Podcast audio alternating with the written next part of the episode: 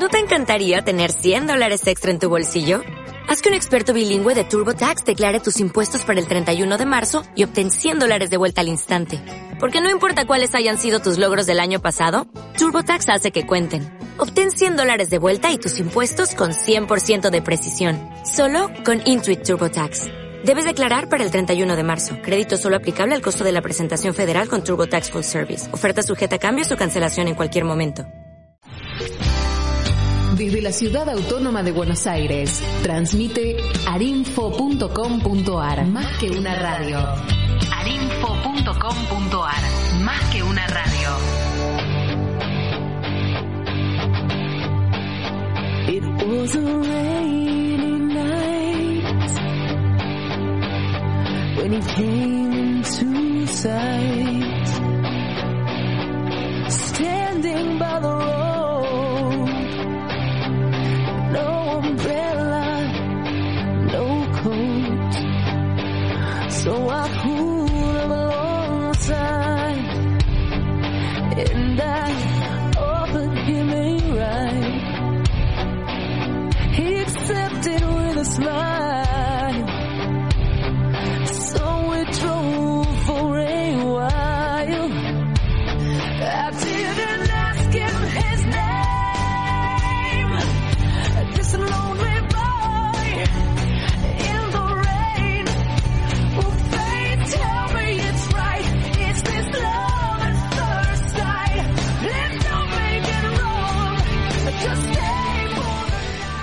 Aquí desde Radio Arinfo, en las calles furtivas de Valvanera, la operadora Eleonora Yandinoto y quien les habla, el Viserial, les damos las buenas noches. Estamos recopilando historias, anécdotas, leyendas forjadas en las calles, en las piezas, en los patios, en los aguanes, en las cocinas de nuestro barrio, sobre adoquines, sobre el asfalto, sobre las veredas rotas y debajo de las baldosas recién puestas.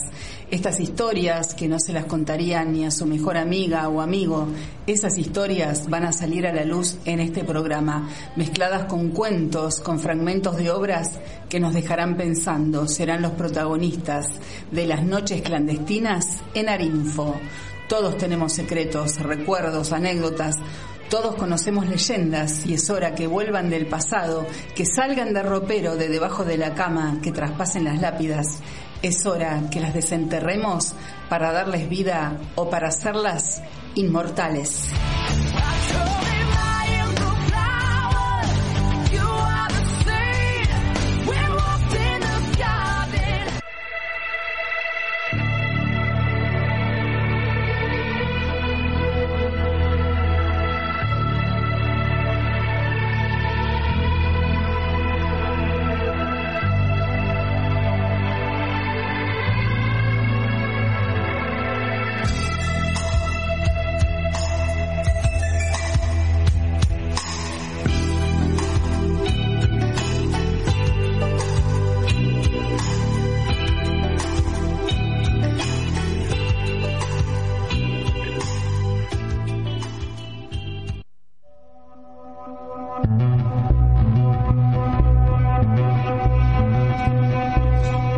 Solía levantarse a media tarde los domingos. Siempre apesadumbrada, aturdida todavía por la música del boliche, por el alcohol, por las vivencias que había tenido en la madrugada de ese día. Conocer gente vacía, sola, triste, pero con una tristeza intrínseca, sin rumbo, buscando no sé qué en algún lugar, repitiendo la misma presentación, el mismo resumen de su vida pasada y futura. Conocer gente así se estaba tornando tedioso e insoportable. Si bien era verano, en un enero de ciudad desolada, el fresquito de una tormenta estival había cambiado el humor de Fiorella y de la gente, la mayoría turistas, que visitaban la ciudad adormecida por el calor. En ese momento en que las ráfagas de viento hicieron encrespar los pelitos decolorados de sus piernas, un frío inesperado, quizás desde su interior, le hizo recordar que no tenía un pantalón liviano para ponerse.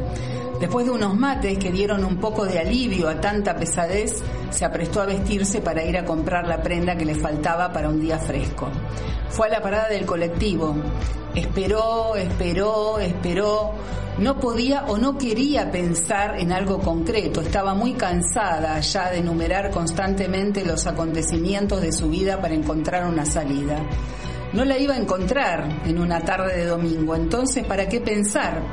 Por fin el colectivo paró y ella subió, después de pocas paradas, bajó y empezó a mirar las vidrieras de los outlets de la avenida Córdoba. Se dio cuenta que todo era más de lo mismo, con alguna que otra variante, y que la ropa parecía más un uniforme que algo que expresara la personalidad o el estado de ánimo de una persona. Uniforme. Todos somos iguales bajo la ropa, todos estamos desnudos, desnudos y despojados, pensó. En una vidriera desordenada de prendas variadas encontró un pantalón blanco de tiro corto que le pareció que era lo que estaba buscando. Entró. El negocio estaba semi vacío con pocas personas probándose prendas y otras revolviendo las cajas de ofertas. Le explicó brevemente, pero obsesivamente al vendedor, que era lo que buscaba, un pantalón ajustado, sexy, liviano, de tiro corto para usar en verano. Después de la explicación señaló el pantalón de la vidriera. El vendedor le preguntó el talle, a lo que ella respondió 29. Bueno, acá tenés un 29 tiro corto, probátelo acá, en este probador, que vas a estar más tranquila, contestó el vendedor. Fiorella entró al probador, cerró la puerta.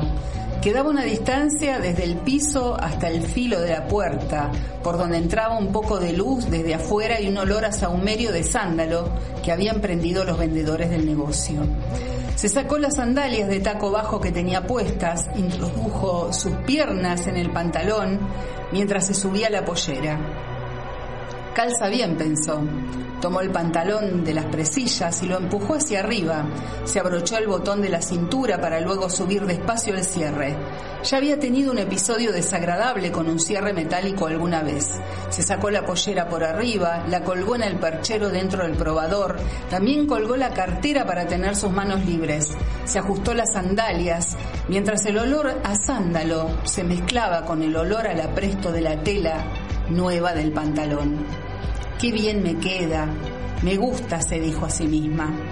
Primero se miró de adelante, viendo si el pantalón le marcaba la diferencia de cintura-cadera apreciable que tenía.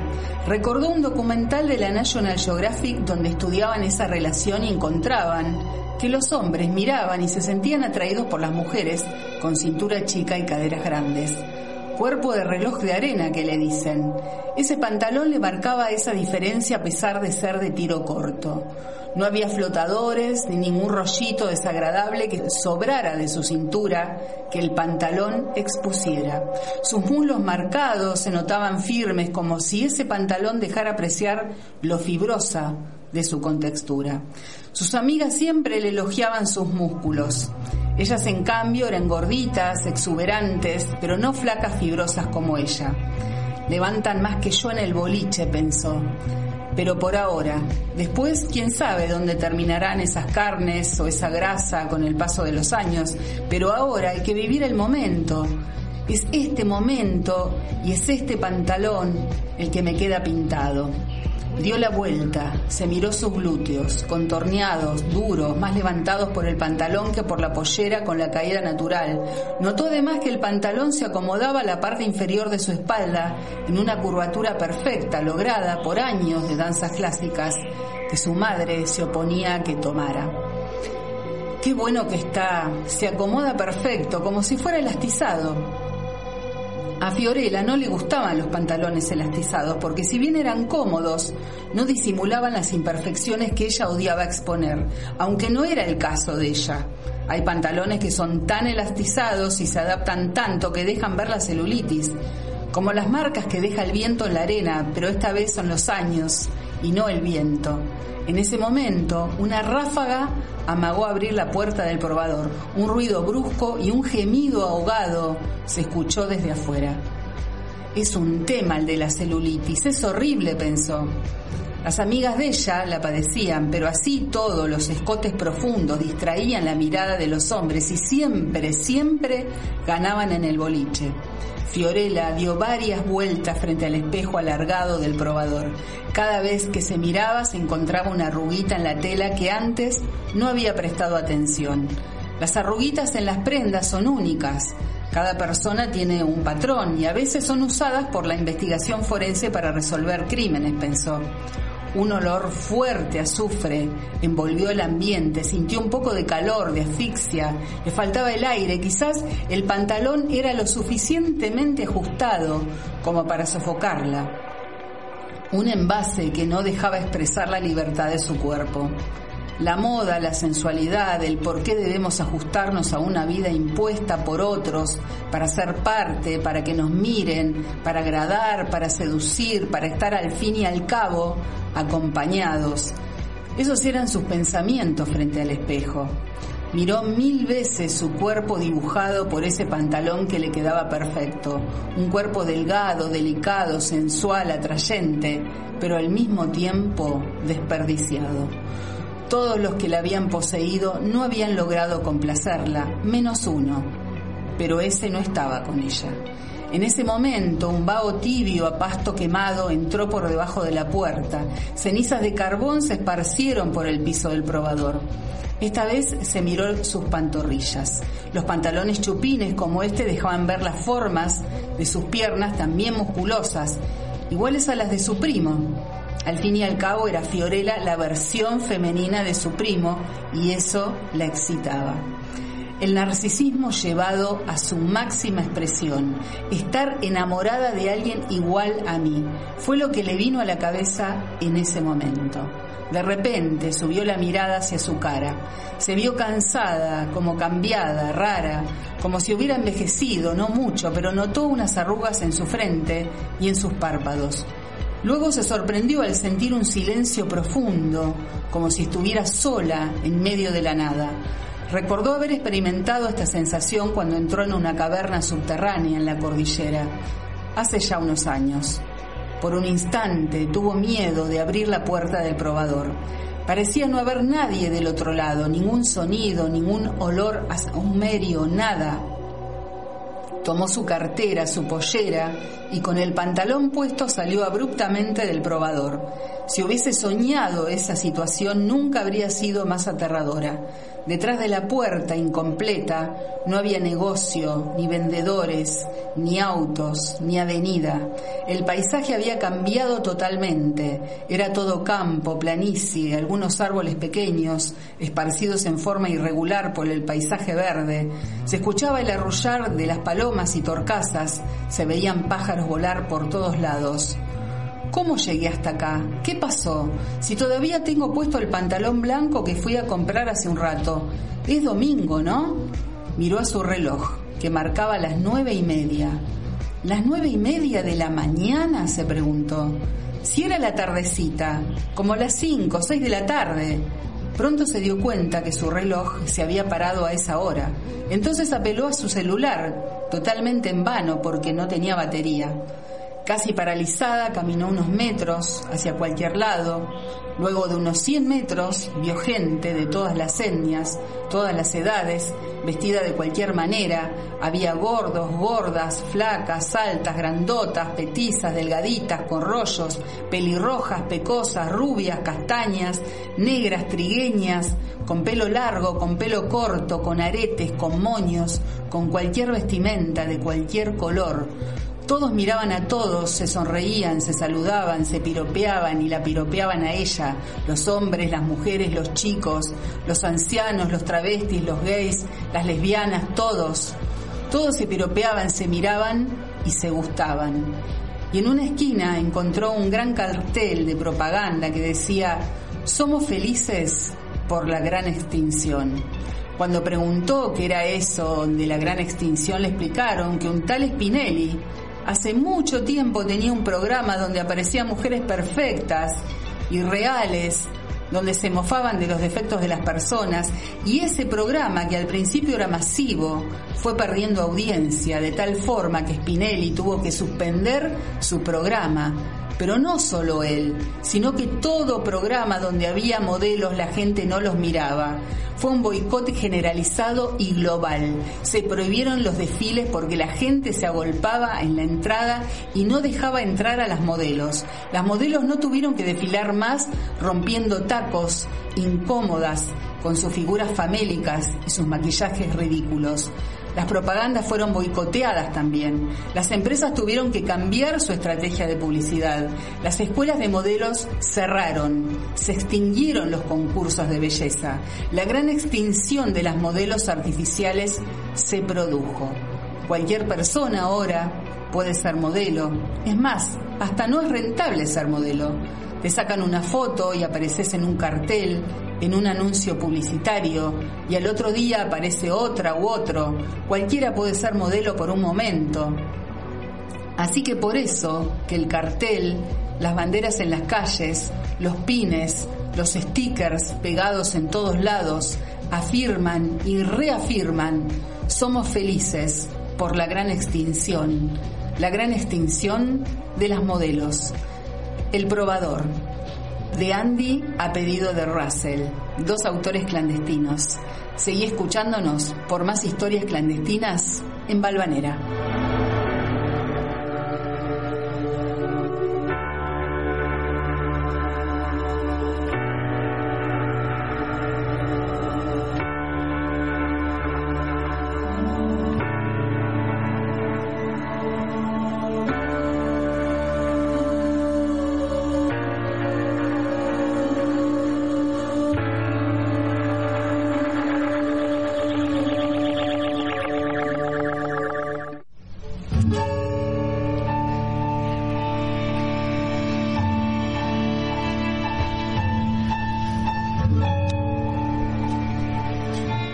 Cuando ya eso se había vuelto insoportable, una vez al atardecer en noviembre, y yo me deslizaba sobre la estrecha alfombra de mi pieza como en una pista, estremecido por el aspecto de la calle iluminada, me di vuelta otra vez, y en lo hondo de la pieza, en el fondo del espejo, encontré, no obstante, un nuevo objetivo, y grité, solamente por ir el grito al que nada responde y al que tampoco nada le sustrae la fuerza de grito, que por lo tanto sube sin contrapeso y no puede cesar aunque enmudezca. Entonces desde la pared se abrió la puerta hacia afuera, así de rápido porque la prisa era ciertamente necesaria, e incluso vi los caballos de los coches abajo, en el pavimento. Se levantaron como potros que habiendo expuesto los cuellos al enemigo, se hubiesen enfurecido en la batalla. Cual pequeño fantasma corrió una niña desde el pasillo completamente oscuro, en el que todavía no alumbraba la lámpara, y se quedó en puntas de pie sobre una tabla del piso, la cual se balanceaba levemente encandilada enseguida por la penumbra de la pieza. Quiso ocultar rápidamente la cara entre las manos, pero de repente se calmó al mirar hacia la ventana, ante cuya cruz el vaho de la calle se inmovilizó por fin bajo la oscuridad. Apoyando el codo en la pared de la pieza, se quedó erguida ante la puerta abierta y dejó que la corriente de aire que venía de afuera se moviese a lo largo de las articulaciones de los pies, también del cuello, también de las sienes.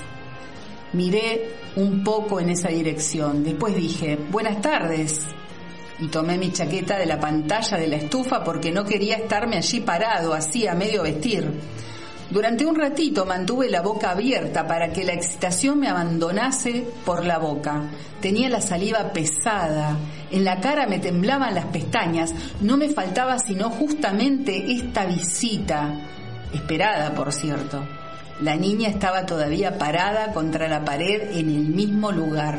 Apretaba la mano derecha contra aquella y contra las mejillas encendidas. No le molestaba que la pared pintada de blanco fuese ásperamente granulada y raspase las puntas de sus dedos. Le dije, ¿es a mí realmente a quien quiere ver?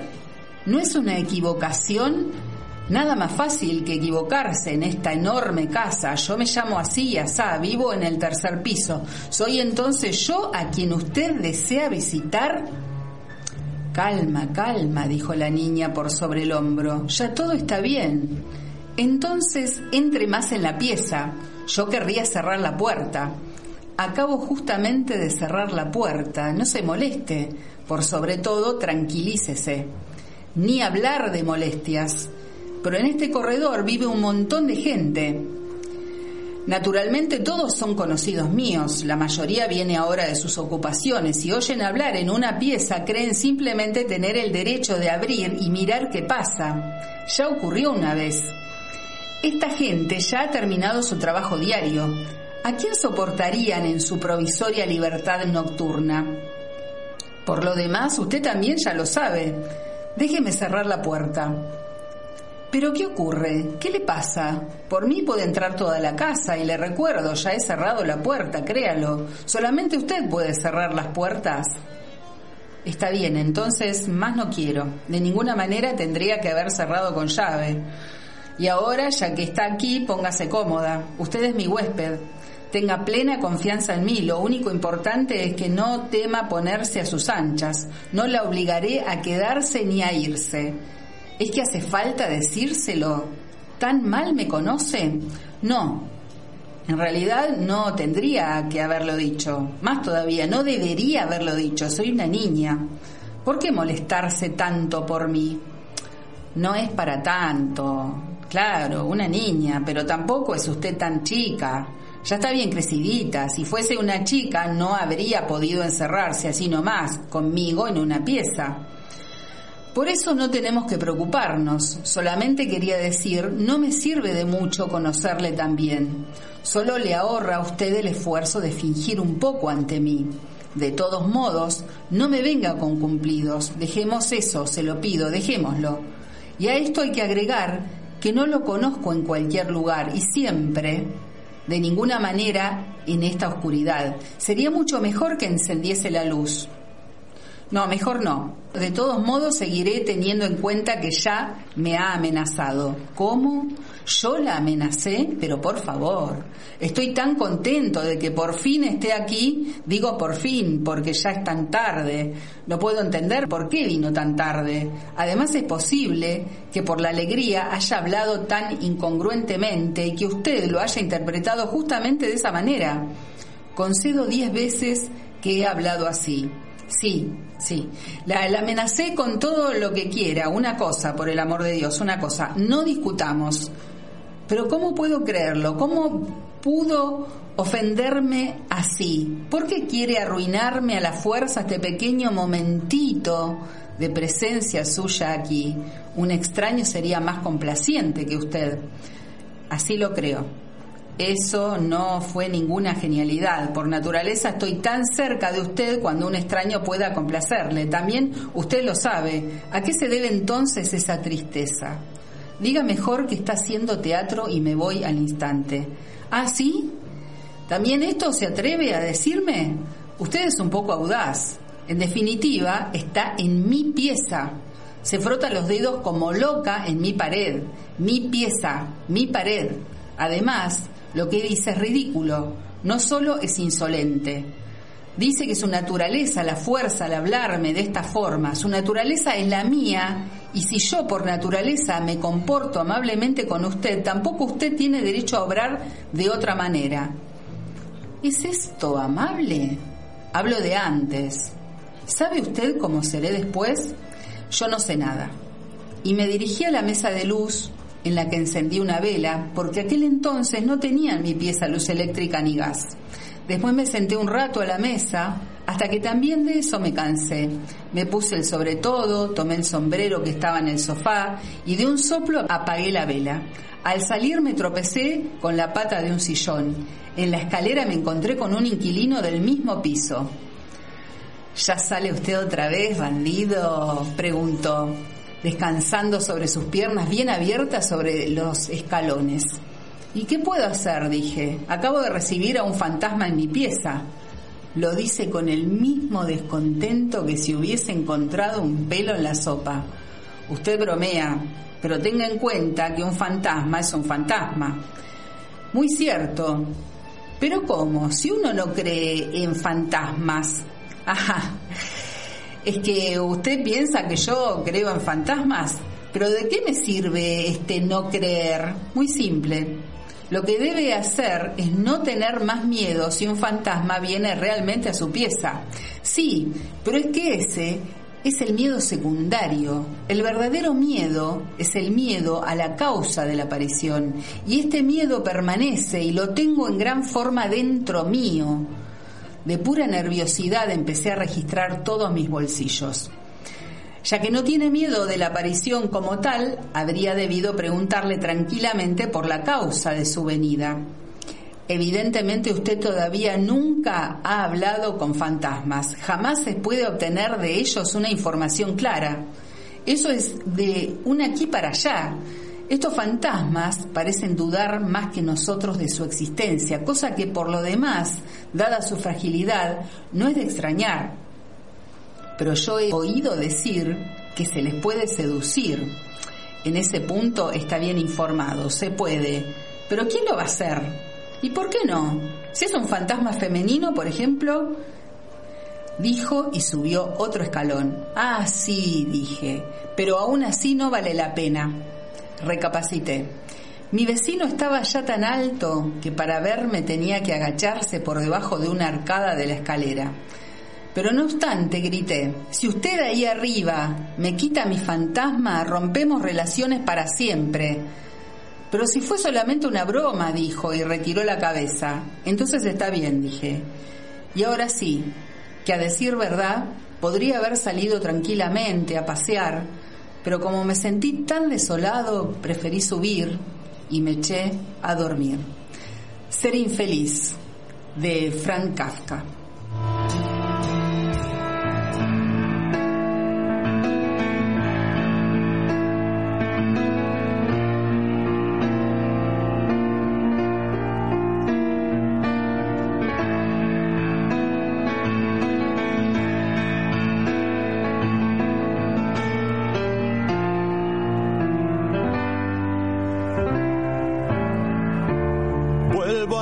Solo antes del amanecer. Hoy vuelvo a casa solo y hace tiempo que es así. Intoxicado de placeres viril. Poco a poco así llegué a lo que me convertí perdiendo todo, hasta el ansia de sentir. Me dejé estar al tiempo, descuidando de mi ser. Hoy solo soy igual que el ciruja que Ese que cuando era chico me asustaba ver.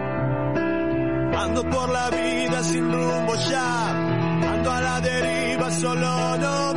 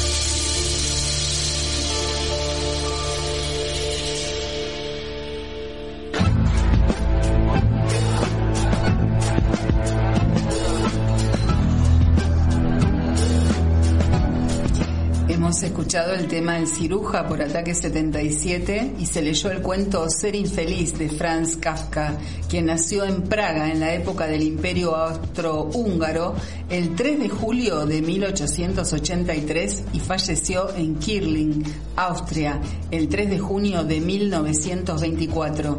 Fue un escritor de origen judío nacido en Bohemia que escribió en alemán. Su obra está considerada una de las más influyentes de la literatura universal y está llena de temas y arquetipos sobre la alienación, la brutalidad física y psicológica, los conflictos entre padres e hijos, personajes en aventuras terroríficas, laberintos de burocracia y transformaciones místicas. Fue autor de las novelas El proceso, El castillo y El desaparecido, la novela corta La metamorfosis y un gran número de relatos cortos. Además, dejó una abundante correspondencia y escritos autobiográficos. Su peculiar estilo literario ha sido comúnmente asociado con la filosofía artística del existencialismo y él influyó mucho en esta corriente, y el expresionismo. Estudiosos de Kafka discuten sobre cómo interpretar al autor. Algunos hablan de la posible influencia de alguna ideología política antiburocrática, de una religiosidad mística o de una reivindicación de su minoría etnocultural, mientras otros se fijan en el contenido psicológico de sus obras. Sus relaciones personales también tuvieron gran impacto en su escritura, particularmente con su padre. De ahí surgió Carta al Padre, con su prometida Feliz Bauer, de ahí surgió Cartas a Feliz, y con su hermana Cartas a Otla. Albert Camus, Jean-Paul Sartre, Jorge Luis Borges y Gabriel García Márquez se encuentran entre los escritores influidos por la obra de Kafka. El término kafkiano se usa en el idioma castellano para describir situaciones insólitas, por lo absurdas y angustiosas como las que se encuentran en sus libros y tiene sus equivalentes en otros idiomas. Solo unas pocas de sus obras fueron publicadas durante su vida, la mayor parte, incluyendo trabajos incompletos, fueron publicados por su amigo Max Brod, quien ignoró los deseos del autor de que los manuscritos fueran destruidos. Así que debemos agradecerle a Max Brod por hacernos llegar mm, de alguna forma los textos de, de Kafka. Como muchos praguenses en aquella época, Kafka hablaba checo y alemán, en su caso desde la primera infancia por ser las lenguas maternas de su padre y madre respectivamente. Posteriormente adquirió conocimientos de francés y de la cultura francesa y entre sus autores favoritos estaban Flaubert, Dickens, Cervantes y Goethe. Durante los últimos años de su adolescencia se hizo miembro de la Freie Schule, quiere decir escuela libre, una institución anticlerical, leía ávidamente a Nietzsche, Darwin y Heckel, sentía verdadero entusiasmo por el socialismo, especialmente en lo que se refiere al ideal de solidaridad y al ateísmo. Por lo demás, sus notas sobresalían de la media de sus compañeros. Entabló una gran amistad con un compañero de clase, con Oscar Pollack, con el que compartía el interés por las ciencias naturales y la historia del arte. Cuando tenía más o menos 14 años, Kafka realizó sus primeros intentos como escritor, aunque destruyó los textos. Llegó a percibir la diferencia entre sus trabajos y los de sus compañeros de clase, sobre todo en el aspecto formal. Un tema de gran importancia en su obra es su relación con un padre autoritario. En la intimidad, este no dejó nunca de menospreciar a su hijo y hasta el año 1922 lo tiranizó. Desde ese conflicto y de sus tenaces meditaciones sobre las misteriosas misericordias y las ilimitadas exigencias de la patria potestad, declaró el propio Kafka que surgió toda su obra, en particular su célebre carta al padre, nunca publicada en vida. Entre los años 1913 y 1917 mantuvo una relación difícil con Feliz Bauer, que dio origen a una correspondencia de más de 500 cartas y tarjetas postales. Su falta de reacción ante el manuscrito de la Metamorfosis llevó a Kafka a un profundo abatimiento. Aunque llegó a presentar una solicitud de matrimonio en junio de 1913, al final no se casó. Ya en el otoño de ese mismo año se produjo una primera ruptura ocasionada al conocer a una mujer con iniciales GW, la mujer identificada como la Suiza en sus diarios durante su estancia en el sanatorio de Riva porque él sufría de tuberculosis. Franz Kafka, como todo escritor, también tuvo historias clandestinas.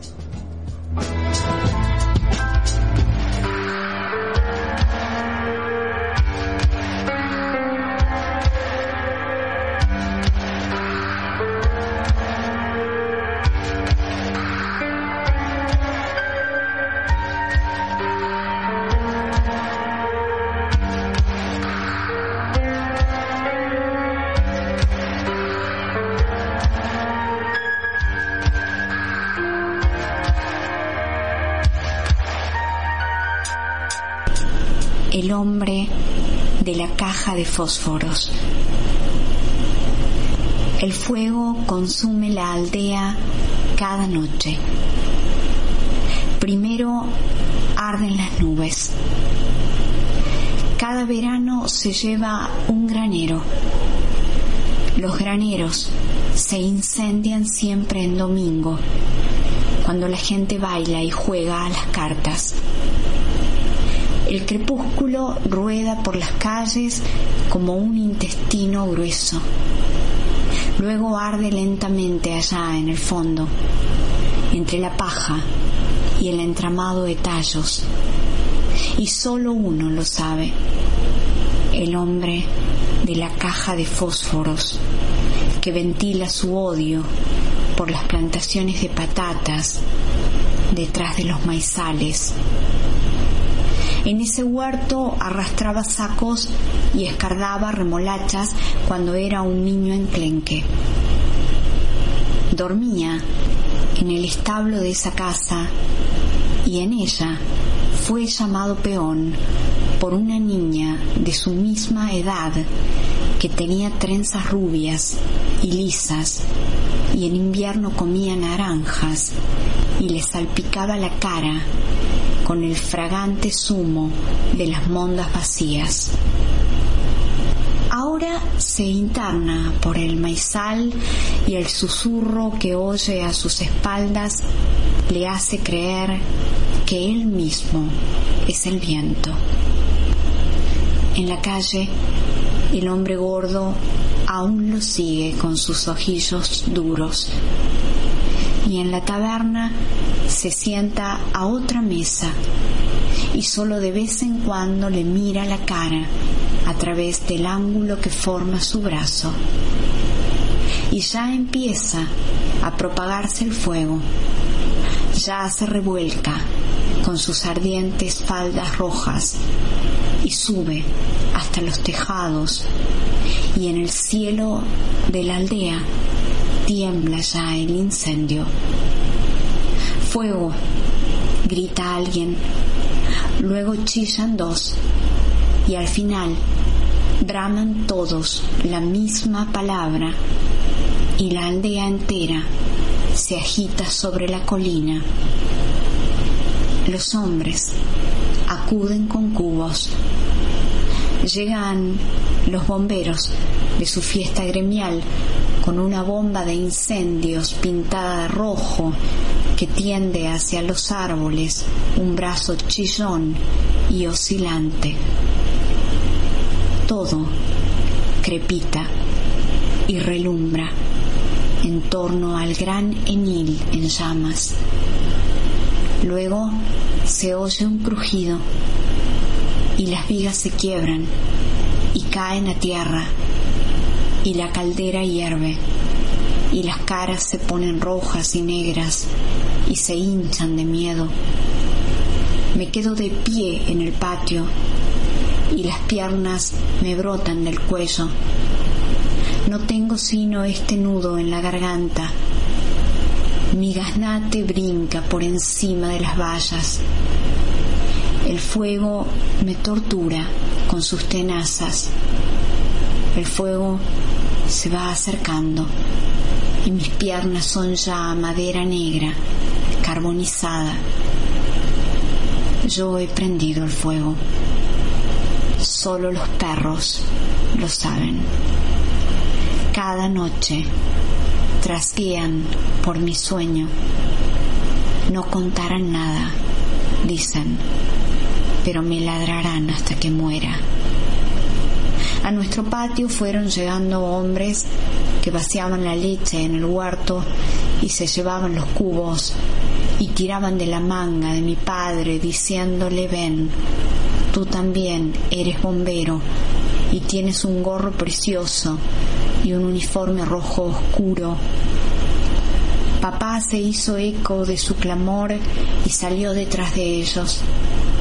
Papá advirtió su terror en los ojos y su uniforme rojo oscuro echó a andar delante de él por el empedrado.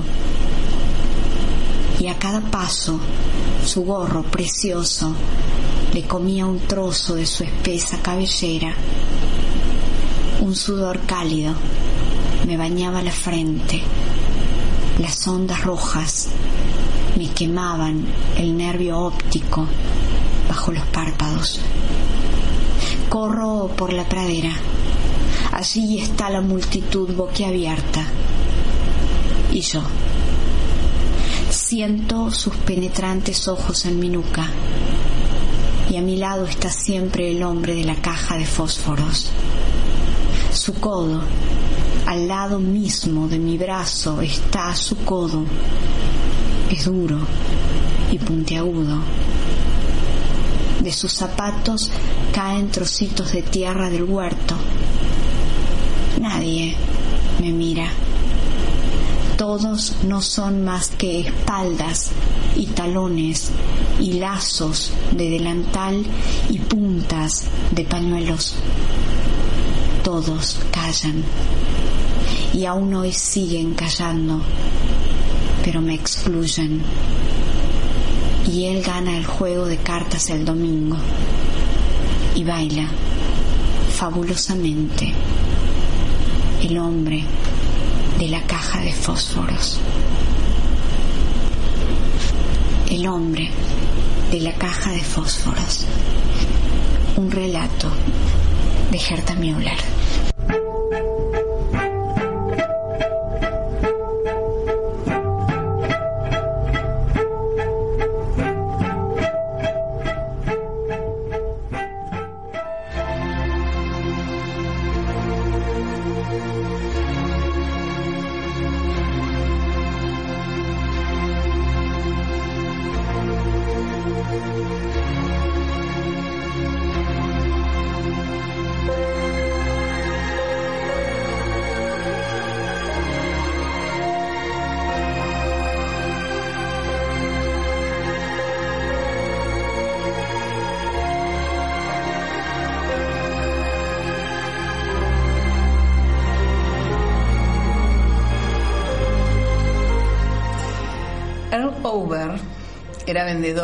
Y estaba buscando empleo. Pero Doreen, su mujer, se había puesto a trabajar como camarera de turno de noche en un pequeño restaurante que abría las 24 horas, situado en el extremo de la ciudad. Una noche, mientras tomaba unas copas, Earl decidió pasar por el restaurante a comer algo. Quería ver dónde trabajaba Doreen y de paso ver si podía tomar algo a cuenta de la casa.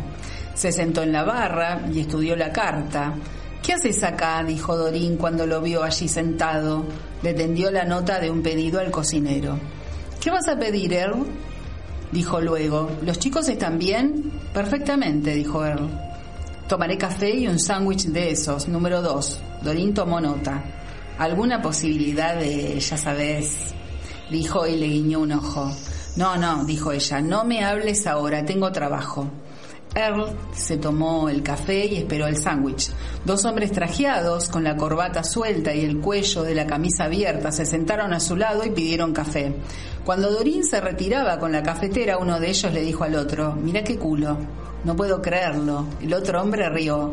Los he visto mejores, dijo. A eso me refiero, dijo su compañero. Pero a algunos tipos las palomitas le gustan gordas. A mí no, dijo el otro. A mí tampoco, dijo el primero. Es lo que te estaba diciendo. Dorín le trajo el sándwich. A su alrededor había papas fritas, ensaladas de col y una salsa de eneldo. ¿Algo más? dijo. ¿Un vaso de leche? Earl no dijo nada. Negó con la cabeza mientras ella seguía allí de pie, esperando. Al rato volvió con la cafetera y sirvió a Earl y a los dos hombres. Luego agarró una copa y se dio la vuelta para servir un helado. Se agachó y doblada por completo sobre el congelador, se puso a sacar helado con la cuchara. La falda blanca se le subió hacia arriba por las piernas, se le pegó a las caderas y dejó al descubierto una faja de color rosa y unos muslos rugosos y grisáceos un tanto velludos con una alambicada trama de venitas. Los dos hombres de la barra, al lado de Earl, intercambiaron miradas. Uno de ellos alzó las cejas. El otro sonrió regocijado y siguió mirando por encima de su taza a Dorín, que ahora coronaba el helado con jarabe de chocolate. Cuando Dorín se puso a agitar el bote de crema batida, Earl se levantó, dejó el plato a medio comer en la barra y se dirigió hacia la puerta. Oyó que Dorín lo llamaba, pero siguió su camino. Después de echar una ojeada a los chicos, fue al otro dormitorio y se quitó la ropa. Se subió las mantas, cerró los ojos y se puso a pensar. La sensación le comenzó en la cara y luego le descendió hasta el estómago y las piernas. Abrió los ojos y movió la cabeza de acá para allá sobre la almohada. Luego se volvió sobre su lado y se durmió. Por la mañana, después de mandar a los chicos al colegio, Dorín entró en el dormitorio y subió la persiana. Earl ya estaba despierto. Mírate al espejo, dijo Earl. ¿Qué? dijo ella. ¿A qué te referís? Vos mirate al espejo, dijo él. ¿Y qué es lo que debo ver? dijo ella, pero se miró en el espejo del tocador y se apartó el pelo de los hombros. Y bien, dijo él. ¿Y bien qué? dijo ella. Odio tener que decírtelo, dijo él, pero creo que deberías ir pensando en seguir una dieta. Lo digo en serio, sí, ¿eh? Lo digo en serio. Creo que podrías perder unos kilos, no te enojes. ¿Qué estás diciendo? dijo ella. Lo que dije. Creo que no estaría mal que perdieras unos kilos, unos cuantos al menos. Nunca me dijiste nada, dijo Dorín. Se levantó el camisón por encima de las caderas y se volvió para mirarse el vientre en el espejo. Antes no pensaba que te hiciera falta, dijo Earl. Trataba de elegir cuidadosamente las palabras. Con el camisón aún recogido sobre las caderas, Dorín dio la espalda al espejo y se miró por encima del hombro. Se alzó una nalga con la palma de la mano y la dejó caer. Earl cerró los ojos. Puede que esté equivocado, dijo. Imagino que sí, que podría perder algo de peso, pero me costará, dijo Dorín. Tenés razón, no será fácil, dijo Earl, pero te ayudaré. Quizás tengas razón, dijo Dorín. Dejó caer el camisón y miró a Earl. Y se quitó el camisón.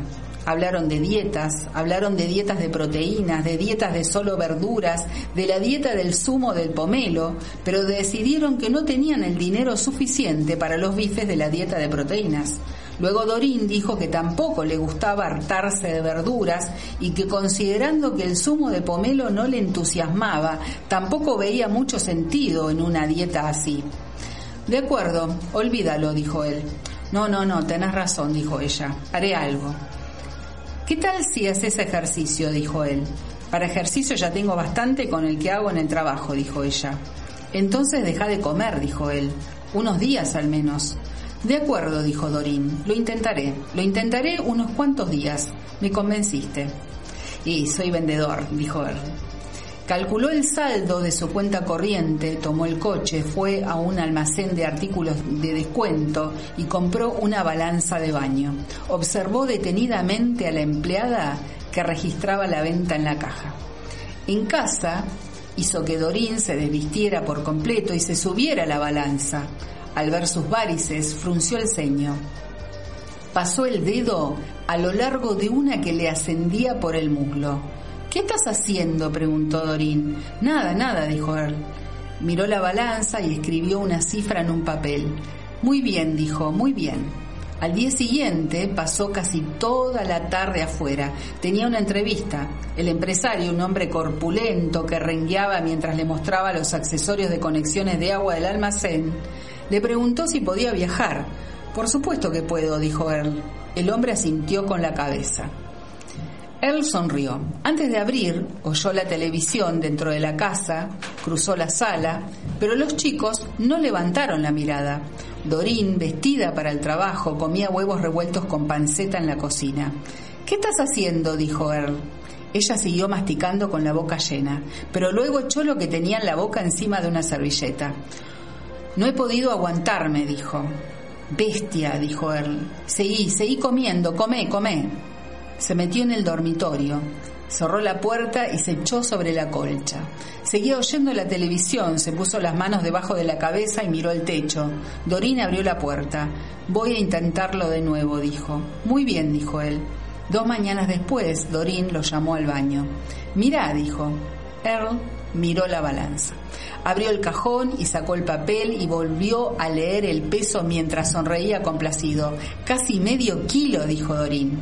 Algo es algo, dijo Earl, y le dio unas palmaditas en la cadera. Leía los anuncios por palabras, visitaba la oficina de empleos del Estado, cada tres o cuatro días tomaba el coche e iba a alguna entrevista, y por las noches contaba las propinas de Dorín, alisaba sobre la mesa los billetes de a dólar, formaba montoncitos de dólar con los cuartos y las monedas de cinco y diez centavos, mañana tras mañana, hacía que Dorín se subiese a la balanza. Al cabo de dos semanas había perdido casi dos kilos. Pico, dijo Dorín, me muero de hambre durante el día, luego en el trabajo pico cosas, por eso no pierdo más. Pero a la semana siguiente había perdido dos kilos y medio. Y una semana después casi cinco. La ropa le quedaba grande, tuvo que recurrir al dinero del alquiler para comprarse otro uniforme. En el trabajo me dicen cosas, le dijo a Earl. ¿Qué clase de cosas? preguntó él. Estoy pálida, por ejemplo, dijo ella, que no parezco yo. Tienen miedo de que esté perdiendo demasiado peso. ¿Qué tiene de malo perder peso? dijo él. No le hagas caso, deciles que se metan en sus cosas. Ellos no son tu marido. Vos no vivís con ellos. Pero trabajo con ellos, dijo Dorín. Es cierto, dijo él, pero no son tu marido. Cada mañana entraba al baño detrás de ella y esperaba a que se subiera la balanza. Se arrodillaba junto a ella con papel y lápiz. El papel estaba lleno de fechas, días de la semana, cifras. Leía lo que marcaba la balanza, consultaba el papel y asentía con la cabeza o fruncía los labios. Ahora Dorín pasaba más tiempo en la cama. Volvía a acostarse en cuanto los chicos se iban al colegio y por la tarde descabezaba un sueño antes de salir para el trabajo. Earl ayudaba en las tareas de la casa, veía la televisión y dejaba que su mujer durmiera. Hacía todas las compras y de cuando en cuando salía alguna entrevista. Una noche, después de acostar a los chicos, apagó el televisor y salió a tomar unas copas. Cuando el bar hubo cerrado, fue en coche al restaurante de Dorín. Se sentó en la barra y esperó. Enseguida Dorín lo vio y dijo, ¿Los chicos están bien? Earl asintió con la cabeza. Se tomó su tiempo para decidir lo que quería. No dejaba de mirar a su mujer, que iba de un lado para el otro detrás de la barra. Por fin pidió una hamburguesa con queso. Dorín le entregó la nota al cocinero y fue a atender a otra persona. Se acercó otra camarera con una cafetera y le llenó la taza. ¿Cómo se llama tu amiga? dijo y movió la cabeza en dirección a su mujer. Se llama Dorín, dijo la camarera. Porque cambió mucho desde la última vez que estuve aquí, dijo. No sabría decirle, dijo la camarera. Comió la hamburguesa y se tomó el café. La gente seguía sentándose y levantándose de la barra. Era Dorín quien atendía a la mayoría, aunque de cuando en cuando la otra camarera venía a anotar algún pedido. Earl observaba a su mujer y escuchaba atentamente. Tuvo que dejar su asiento un par de veces para ir al lavatorio y en ambas veces se preguntó si se había perdido algún comentario. Al volver la segunda vez, vio que le habían retirado la taza y que alguien ocupaba su sitio. Fue hasta un extremo de la barra y se sentó en un taburete al lado de un hombre mayor que llevaba una camisa a rayas. ¿Qué es lo que querés? le preguntó Dorín cuando volvió a verlo. ¿No deberías estar ya en casa? Poneme un café, dijo. El hombre de al lado leía un periódico, alzó la vista y miró como Dorín servía café a su marido, y se quedó mirando cómo se alejaba. Luego volvió a su periódico. Earl sorbió el café y esperó a que el hombre dijera algo. Lo observó de reojo. El hombre había terminado de comer y había apartado hacia un lado el plato. Encendió un cigarrillo, dobló el periódico, se lo puso delante y siguió leyendo. Dorín volvió y retiró el plato sucio y le sirvió al hombre más café. ¿Qué le parece la chica? le preguntó al hombre haciendo un gesto hacia Dorín que caminaba hacia el otro extremo de la barra. ¿No le parece una preciosura? El hombre alzó la mirada, miró a Dorín y luego a Earl y volvió a su periódico. Bien, ¿qué dice? dijo Earl. Es una pregunta. ¿Tiene o no tiene buen aspecto? Dígame. El hombre movió con ruido el periódico. Cuando vio que Dorín se acercaba desde el otro extremo de la barra, él le dio un codazo al hombre en el hombro y le dijo, le estoy hablando, escuche, mire qué culo. Y ahora fíjese, ¿me pone por favor un helado de chocolate? pidió en voz alta Dorín. Dorín se paró frente a él y suspiró. Luego se volvió y agarró una copa y la cuchara del helado. Se inclinó sobre el congelador, asomó el cuerpo hacia el interior y se puso a arañar helado con la cuchara.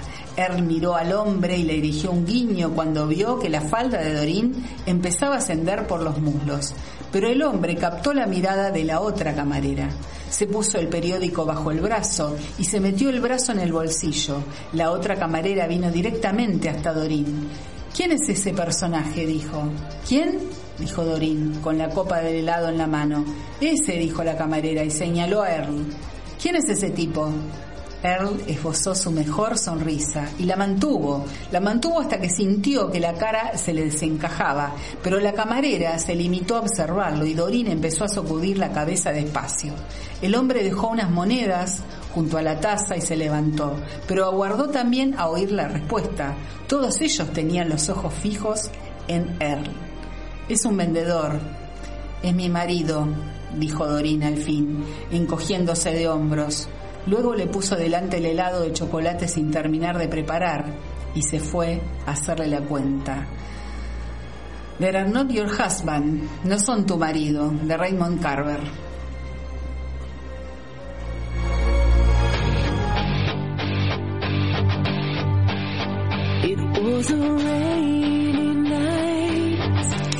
Hemos escuchado de la voz de María Belén Aguirre para la biblioteca parlante Haroldo Conti, El hombre de la caja de fósforos, un relato de Herta Müller, extraído de su libro En tierras bajas, y hemos leído No son tu marido, de Raymond Carver.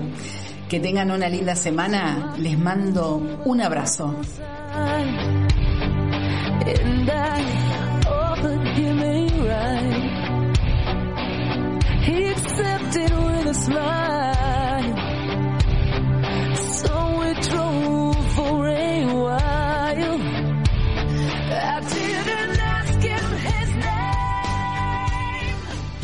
Desde la ciudad autónoma de Buenos Aires, transmite arinfo.com.ar, más que una radio.